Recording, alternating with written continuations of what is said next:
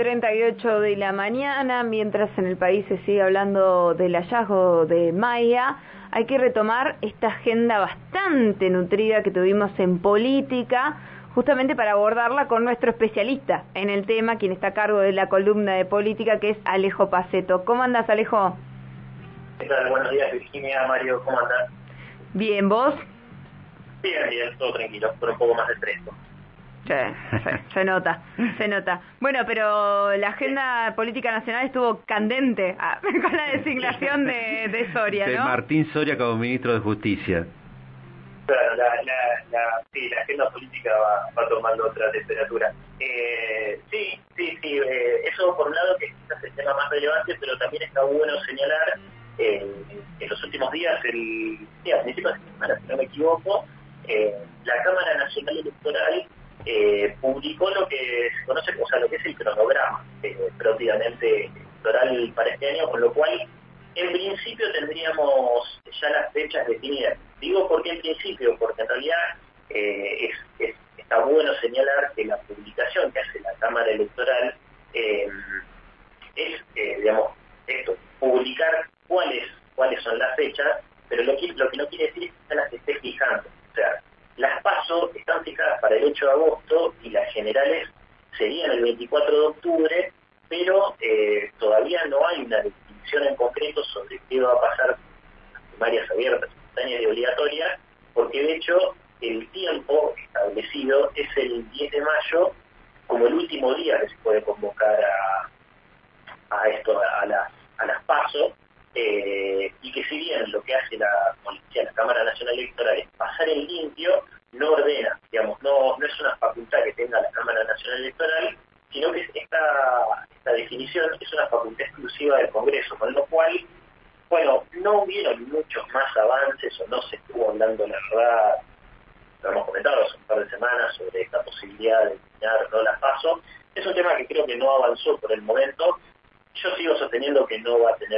éxito de lo, digamos, suspender las pasos, salvo que la situación sanitaria realmente eh, explote en, las próximas semanas y ahí se defina. Pero bueno, quedaría esto quedaría como una decisión a, tratarse en el Congreso, no es ni siquiera el presidente de la potestad para hacer esta modificación. Así que con respecto a eso, eh, me parecía que estaba bueno aclarar que las fechas están publicadas, pero eso no quiere decir que ya estén efectivamente mira, puede claro, haber alguna le, modificación. En la ley se establecen las fechas más o menos este, y lo que hace la Cámara Nacional Electoral es publicar el cronograma, podríamos decirle así, porque legalmente tiene que hacerlo.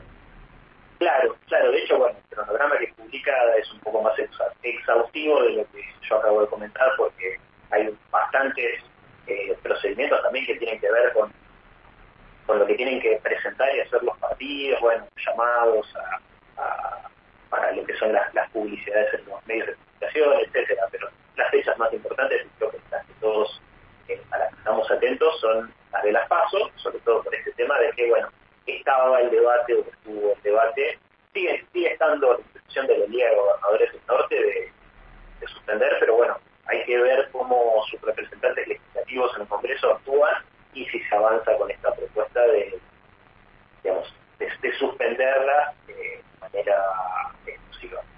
Yo creo que no, me parece que va a ser un problema, pero bueno, no soy tampoco la, la potestad ni, ni vos ni voto en el Congreso para, para opinar sobre esto. Pero bueno, veremos qué pasa con, con, con, con el calendario electoral, si efectivamente se, se mantiene de esta manera o no para este año. Sí, a la luz de las candidaturas y las posibles alianzas, también seguramente se va a ir modificando la idea alrededor de las pasos. Eh, sí, sí, sí, es lo que digo también. Es algo que, bueno, como, como, digo siempre, hacer pronósticos, eh, digamos, la pandemia nos dejó una de las enseñanzas que nos dejó que hacer pronósticos muy a largo plazo es algo que ya creo que poca gente lo va a seguir sosteniendo hacer.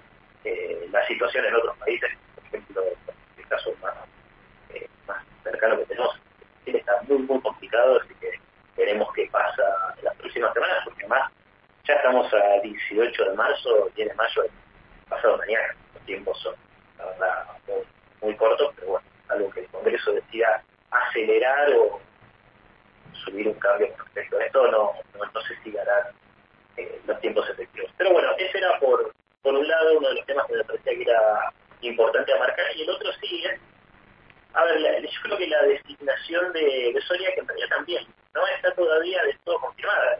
O sea, fue el anuncio, pero también queda que trate el Congreso, digamos, que le acepte eh, su renuncia a la banca y que efectivamente, bueno, ponga el gancho, para decirlo mal y pronto, que sea designado como, como ministro de Justicia. Eh, también movió bastante eh, eh, el avispero en el, en el tema político, diciendo, como siempre decimos, en cuenta que este es un año electoral, con lo cual todo está puesto en función de, de, lo que va a ser la campaña y las elecciones de medio término de este año.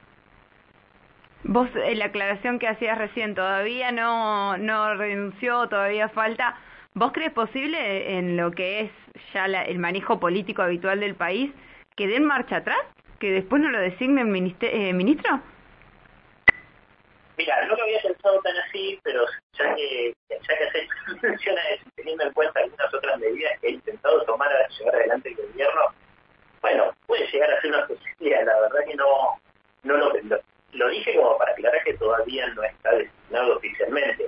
Eh, si, lo vemos desde ese lado, te digo, teniendo en cuenta, por ejemplo, no sé, el caso de yo no creo que en esto, específicamente el gobierno, o por lo menos Alberto Fernández, dé marcha atrás con la designación de, de Soria. Pero bueno, lo podemos dejar como posible con todas las cosas raras que han pasado. Claro, no, resultaría extraño porque, bueno, a partir de la designación de, de Martín Soria se puso en duda si los 117 votos que eh, tiene el Frente de Todo y con algunos aliados como Juntos Somos Río Negro, el mismo MPN, podía llegar a juntar un, un puchito de cada partido para llegar a los 129 votos. Y con el caso de la designación de mm, Martín Soria, por ejemplo, los aliados de Córdoba dijeron que no van a votar este, la reforma judicial. Así que son como problemas anexos que se presentan, ¿no? Bueno, sí, eh, que está bueno que lo hayamos planteado de esa manera. Es una lista que yo sinceramente no tenía tan en cuenta, pero ahora viendo también eh, eh los anexos que ustedes están comentando, bueno, quizás yo sinceramente eh, creo que no, y también sería otro, sería otro paso en falso por parte del gobierno que creo que no es el momento para que teniendo pasos en falso. De hecho, eh, la designación, vamos a ponerlo, vamos a hablar ahora en términos de designación, vamos a tener que esperar a que se ¿no? Pero eh, por lo menos, por lo menos eh, casi efectiva de, de lo que sí marca es efectivamente el cambio de rumbo que tenía el gobierno y al cual también hacíamos mención en las charlas anteriores, de cómo a partir del discurso de, del primero de marzo, eh, Alberto Fernández ya plantó la bandera de que está eh, en modo campaña electoral para este año. Y también eh, es, un, claro, no, te digo que es un cambio rotundo en lo discursivo, pero sí lo que hace es tratar de, de, alguna manera, empezar a cerrar y a aglutinar un un discurso que es un discurso obviamente de tipo polarizante y creo que es a lo que se apunta desde los dos lados, ¿no? También desde el lado de la oposición, eh, en, un, año que va a ser fuertes campañas cruzadas, bueno, tratar de polarizar lo más posible eh, y sobre todo también plantar esta bandera eh, también a partir de lo que fue la, presentación de la vicepresidenta ante la justicia de, bueno, es, va por el lado de lo judicial, de la, digamos, de, de la política o de la justicia, como uno de los frentes de batalla más importantes que, tiene el gobierno de cara a, lo que va a ser la campaña de este año. Bueno, tomando ese análisis, ya sé que no te gusta hacer futurismo, pero ya, el discurso fue de esta manera, ahora está esta acción, podemos inferir que no va a ser la última. A medida que se acerquen las elecciones, probablemente se marque más ¿no? Esta postura del presidente Alberto Fernández más combativa, para decirlo de alguna manera. Sí, combativa, polarizante, el discurso, el discurso que tuvo en su momento durante todo el año pasado, el discurso de unión de la nación, detrás de un objetivo, discurso que obviamente se mantiene por la pandemia, la crisis de la pandemia no pasó, ni va a pasar en corto plazo, eh, con lo cual un poco de ese discurso lo tiene que seguir sosteniendo, pero como digo, teniendo en cuenta, vamos a hacer un conteo de cuántas veces voy a decir la palabra campaña o electoral este año, creo que va a pasar fácil a 200 o 300, pero porque es lo que más vamos a hablar este año, pero teniendo en cuenta lo, que es o lo que implica este, este 2021, eh, bueno, hay, hay un, cambio de rumbo, un acelere en la justicia, que creo que también es una visión eh, no te digo del todo errada, pero me parece que el eje del debate público no, no, sé si necesariamente tiene que pasar teniendo en cuenta que un año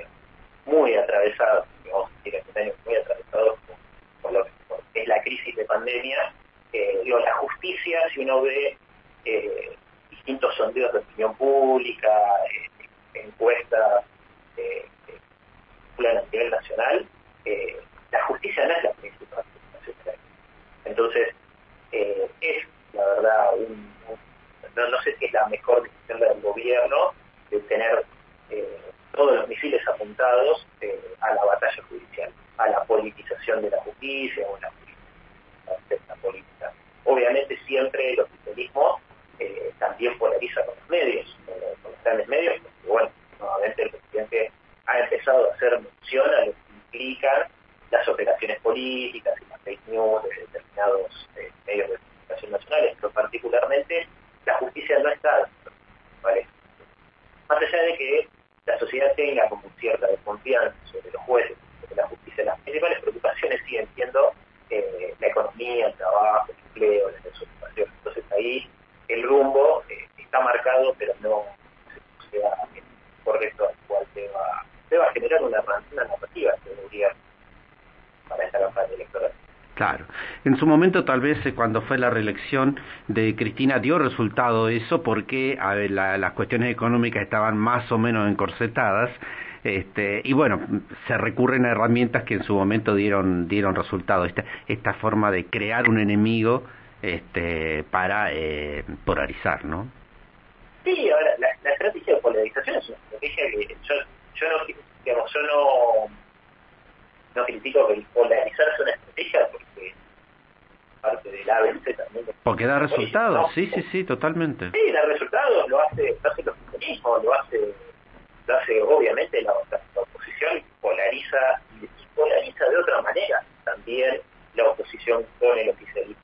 Eh, por ahí en otro momento podríamos detenernos a hablar exclusivamente eh, de, de las estrategias de polarización que tiene justamente la oposición que no son quizás por el mismo carril que tiene los extremistas. O sea, es una estrategia válida, es una estrategia de, construcción de una ética, de una alternativa, eso es eh, totalmente válido, es una manera de aglutinar a, los propios y tal vez tratar de eh, sumar a los que no son tan propios, como decía Mario, en su momento, una economía más ordenada, funcionó eh, la polarización excesiva contra los medios de comunicación, eh, poco la justicia. Creo que en este momento, igual, crisis de pandemia, va a seguir sosteniendo buena cantidad de meses más, las principales preocupaciones de la gente son claramente mía, creo, llegar a fin de mes, no, no es realmente eh, el offer, digamos. Claro. A, la gente en, los barrios populares, la verdad que el offer le pasa